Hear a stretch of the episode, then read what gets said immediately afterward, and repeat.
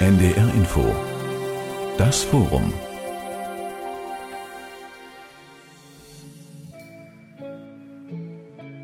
Heute mit der Sendung Die Zukunft der Hospizarbeit. Ambulante Sterbebegleitung im Pflegeheim oder im eigenen Umfeld.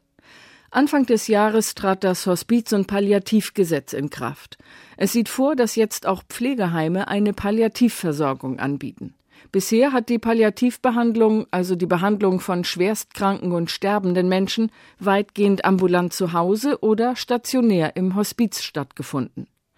Ambulante palliative Pflege erfordert ein hohes Maß an Vernetzung und Kooperation.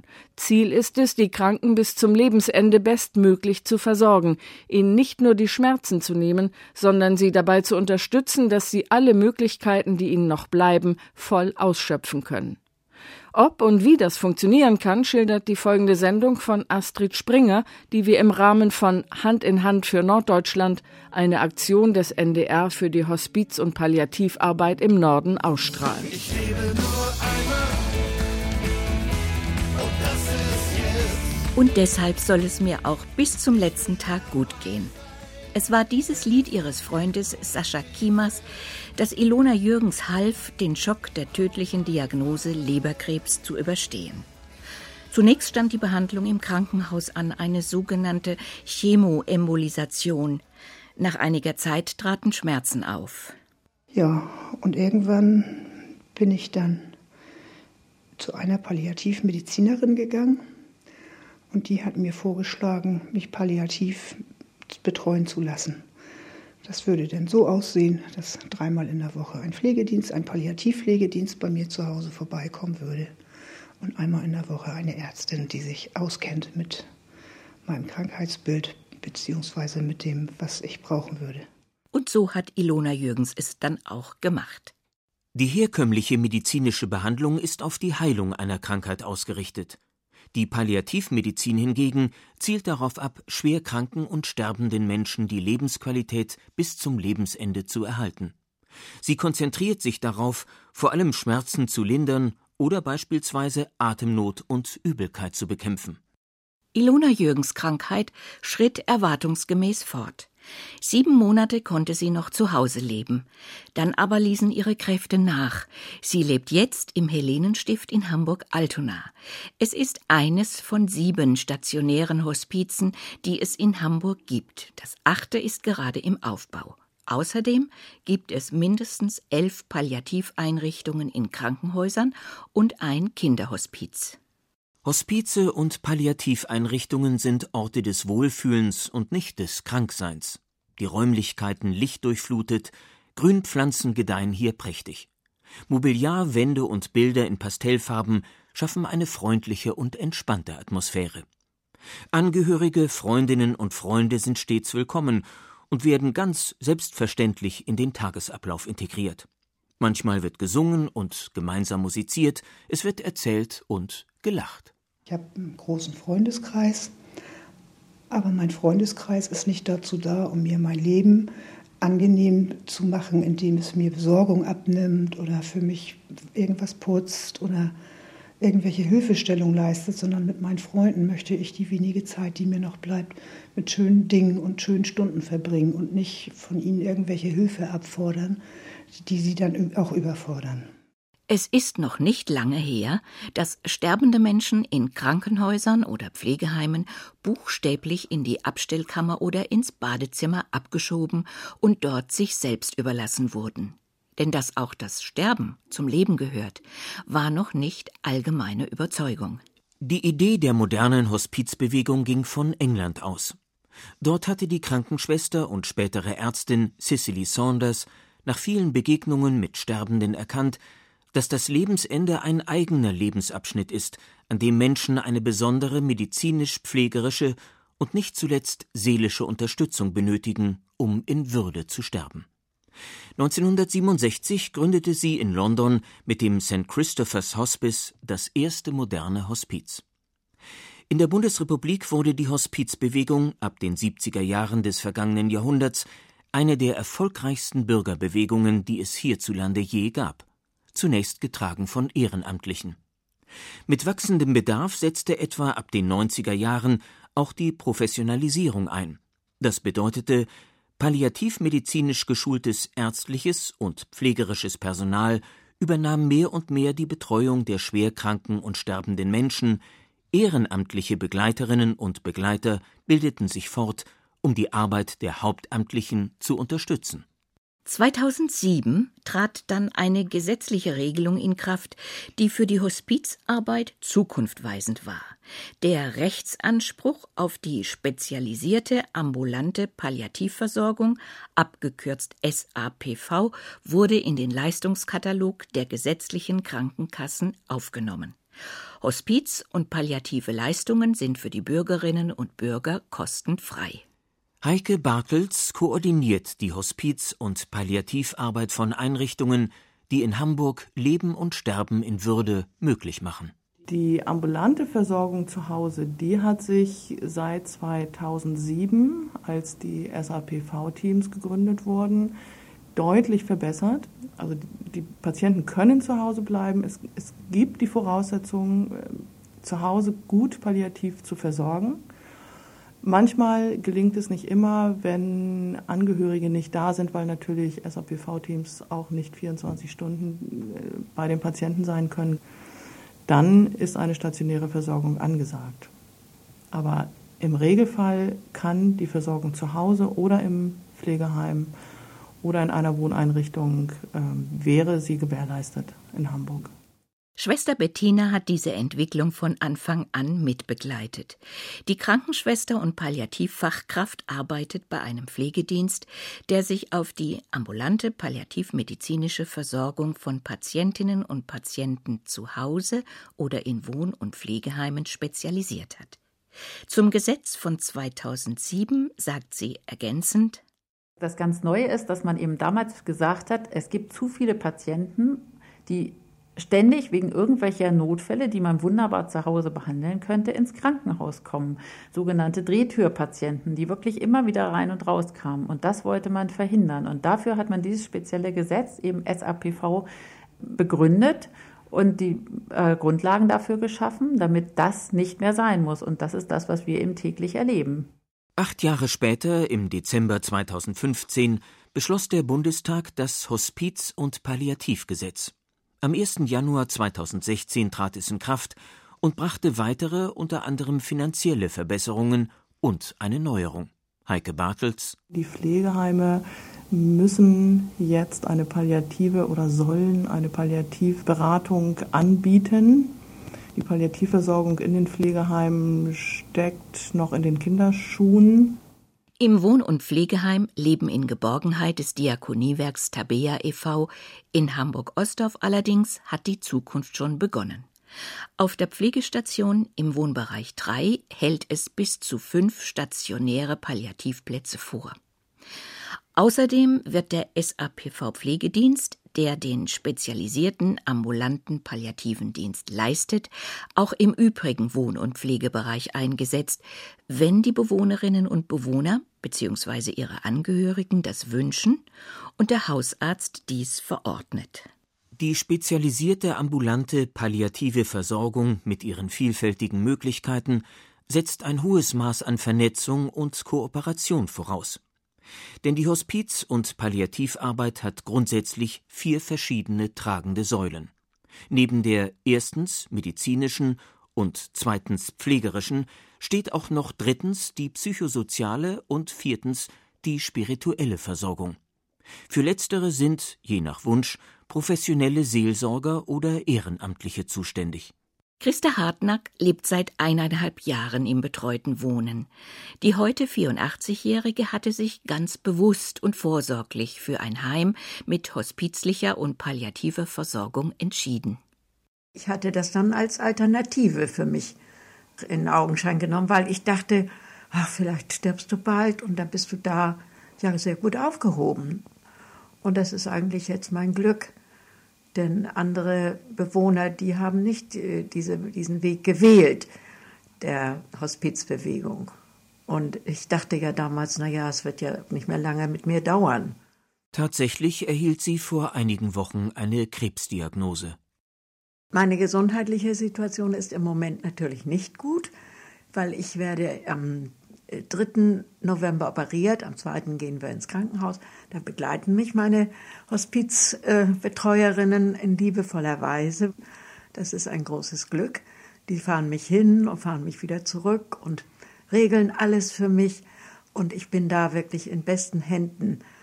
Ich bin alleinstehend, bin nie verheiratet gewesen, was ich sehr bedauere, und habe keine Kinder und dadurch auch gar keine Familie. Meine Familie sind jetzt die Palliativ- und Hospizdamen. Die haben mir das angeboten und haben gesagt, wir sind jetzt ihre Familie. Das finde ich wunderbar. Inzwischen hat sie die Operation gut überstanden und ist in ihre Wohnung zurückgekehrt. Betreut wird sie aktuell vom ganz normalen Pflegedienst und einer ehrenamtlichen Sterbebegleiterin, die sich um ihr seelisches Wohlbefinden kümmert. Sollte es irgendwann nötig werden, dann stehen ihr, ebenso wie Ilona Jürgens im Hospiz Helenenstift, alle Möglichkeiten der hospizlich-palliativen Versorgung zur Verfügung. Was eine palliativmedizinische Versorgung im Einzelnen leisten kann, erläutert Dr. Claudia Wenzel. Die Fachärztin für Gynäkologie und Geburtshilfe hat sich auf gynäkologische Onkologie und Palliativmedizin spezialisiert. Mittlerweile gibt es ja sehr, sehr viele und auch sehr differenziert einzusetzende Schmerzmedikamente verschiedener Art, leichte Schmerzmedikamente bis hin zu Opiaten, also Morphinabkömmlingen, die wir einsetzen für schwere Schmerztherapien, die wir zum Teil auch als kontinuierliche Gabe in Form einer Morphinpumpe mit kontinuierlicher Zufuhr direkt in die Vene oder unter die Haut geben. Solche Schmerzpumpen sind heutzutage eben sehr wichtig bei uns, denn der Patient kann dort an der Schmerzpumpe die Gabe der Medikamente selber steuern, zum Beispiel. Das ist für uns sozusagen eine, eine Behandlungsmöglichkeit, die im Alltag immer wichtiger wird und auch zu Hause anzuwenden ist eben. Auch die schwierigste Symptombehandlung, zum Beispiel bei Darmverschluss, schwerer Luftnot, schweren großen Wunden, wir können das alles ambulant gut auch in der Häuslichkeit betreuen. Ilona Jürgens hat es sehr zu schätzen gewusst, als sie trotz ihrer schweren Erkrankung dank des ambulanten Palliativpflegedienstes noch zu Hause leben konnte und sich um nichts persönlich kümmern musste. Ihre Medikamente wurden bestellt, ins Haus geliefert und waren immer in ausreichender Menge vorhanden. Hilfsmittel wie eine Sitzerhöhung für die Toilette, Einstiegshilfen in die Badewanne und Griffe am Bett wurden angebracht und sie bekam leihweise einen Rollator. Wenn man alleine lebt, man hat überhaupt nicht die Kraft, sich um sowas zu kümmern. Und dafür haben die halt gesorgt, dass ich da so lange wie möglich unabhängig leben kann. Gut betreut und sicher fühlte sie sich nicht zuletzt dadurch, dass sie vom Palliativpflegedienst eine Notfalltelefonnummer bekam. Da kann ich jederzeit 24 Stunden am Tag anrufen. Es ist immer jemand da, es ist immer ein Arzt zu sprechen dem man dann seine Sorgen und Nöte und Schmerzzustände bekannt geben kann, weil man weiß ja doch nicht, welche Auswirkungen diese Krankheit hat. Diese Rufbereitschaft von zu Hause aus rund um die Uhr erspart einerseits den Kranken und ihren Angehörigen Stress, wenn beispielsweise unerwartet starke Schmerzen oder hohes Fieber auftreten und sie in ihrer Ratlosigkeit gleich in die Klinik fahren.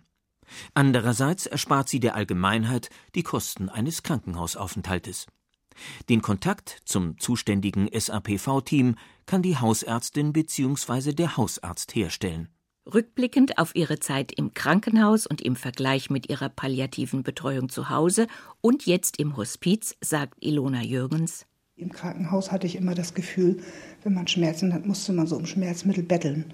Und dann hatte man manchmal wirklich zwei, drei Stunden richtig starke Schmerzen, bevor man Schmerzmittel bekam. Und das ist hier anders. Also ich habe hier meine Zeiten, wann ich meine Schmerzmittel brauche. Und wenn ich zwischendurch Schmerzen habe, dann sage ich einfach, dann klingel ich und dann kommt jemand und dann kriege ich sofort was. Ich muss nicht drum bitten und drum betteln, schmerzbefreiend behandelt zu werden. Medizinische und pflegerische palliative Versorgung sind zwar nicht identisch, können sich aber in der Praxis verschränken, erläutert Schwester Bettina. Sie arbeitet, wie schon gesagt, in einem Pflegedienst, der die Patientinnen und Patienten zu Hause oder in Pflegeheimen ambulant betreut. Wir können natürlich auch, das ist auch ein ganz großer Teil, psychosozial unterstützen. Es sind Unsicherheiten in Bezug aufs sterben? Wie werde ich sterben? Werde ich Schmerzen haben? Können Sie verhindern, dass ich Luftnot habe? Die Angehörigen haben vor allen Dingen das Problem, dass sie bisher sich häufig alleingelassen fühlen. Für sie ist es vor allen Dingen eben die Möglichkeit, uns anzurufen. Und indem sie bei uns anrufen können, haben sie eine medizinische Versorgung. Sie haben aber auch die Möglichkeit, Medikamente zu geben, die wir ihnen dann erklären und dadurch den Angehörigen zu helfen. Häufig finden einfach sogar an der Haustür beim Weggehen die wichtigsten Gespräche statt, in denen dann nochmal Fragen kommen, die wir dann beantworten können und beruhigen können. Hospiz- und Palliativarbeit mit ihren vielen verschiedenen Möglichkeiten, orientiert an den individuellen Wünschen der Kranken, setzt Teamwork voraus. Das heißt, die unterschiedlichen Dienste, medizinisch, pflegerisch, psychosozial und spirituell, müssen dicht vernetzt und optimal koordiniert werden. Im Tabea Leben in Geborgenheit sind dafür sowohl Christiane Schmale als auch Schwester Sandra zuständig. Die Altenpflegerin Schwester Sandra hat bereits vor zehn Jahren die Palliativcare-Fachweiterbildung absolviert und ist inzwischen freigestellt für die Aufgaben, die das neue Hospiz- und Palliativgesetz vorschreibt. Das bedeutet, ich koordiniere die Versorgungsprozesse am Lebensende von Menschen, die sich in einer palliativen Situation befinden, in einer Sterbesituation. Schwester Sandras Arbeit beginnt bereits beim Einzug der Bewohnerinnen und Bewohner. Sie kümmert sich um Vorsorgevollmacht und Patientenverfügung. Sie erstellt eine Krankengeschichte und sammelt Informationen im Gespräch mit den Betroffenen und ihren Angehörigen, um für eine Krisensituation einen Notfallplan bereit zu haben und unnötige Krankenhauseinweisungen zu vermeiden. Und diese Aufgabe beschränkt sich nicht nur darauf, die Arbeit von Ärzten, Pflegekräften oder der Pfarrerin zu koordinieren, es geht um mehr. Denn am Lebensende müssen Menschen nicht zwangsläufig passiv im Bett liegen. Krankengymnastik ist ganz wichtig, also auch Ergotherapie, Beschäftigungstherapie zum Teil auch, wenn gewünscht. Am Lebensende bedeutet es ja nicht, ähm, dass jetzt auf einmal alles vorbei ist. Und da kommen manchmal die unglaublichsten schönen Dinge. Christiane Schmale, ebenfalls Palliativfachkraft, ergänzt das noch. Beschäftigungstherapie hat ganz viel in dem Moment damit zu tun, sich zu konzentrieren auf etwas, was sie vergessen lässt, was ihnen die Tage und die Stunden und die Minuten schwer macht. Es hat viel mit Haptik zu tun. Manchmal Teigkneten und Riechen und Backen. Das kann auch vor Ort in dem Wohnbereich stattfinden. Und es hat ganz viel auch damit zu tun, den Menschen zu ermöglichen, etwas zu erleben, von dem sie geglaubt haben, dass sie es nie in ihrem Leben gekonnt haben. Nämlich unter Umständen tatsächlich auch Bilder zu malen, was ihnen die Situation spiegelt, aber in positiver Weise. Wenn die Menschen nicht mehr aufstehen könnten, sei es umso wichtiger, ihnen die Möglichkeit zu geben, zu erspüren, was rundherum noch möglich ist. Und manchmal reicht es tatsächlich etwas zum Fühlen, zum Riechen, zum Schmecken zu geben und dadurch, durch dieses Dasein, durch dieses Tun, dann eine andere Empfindung für den Körper oder auch für die eigentliche Situation zu bekommen.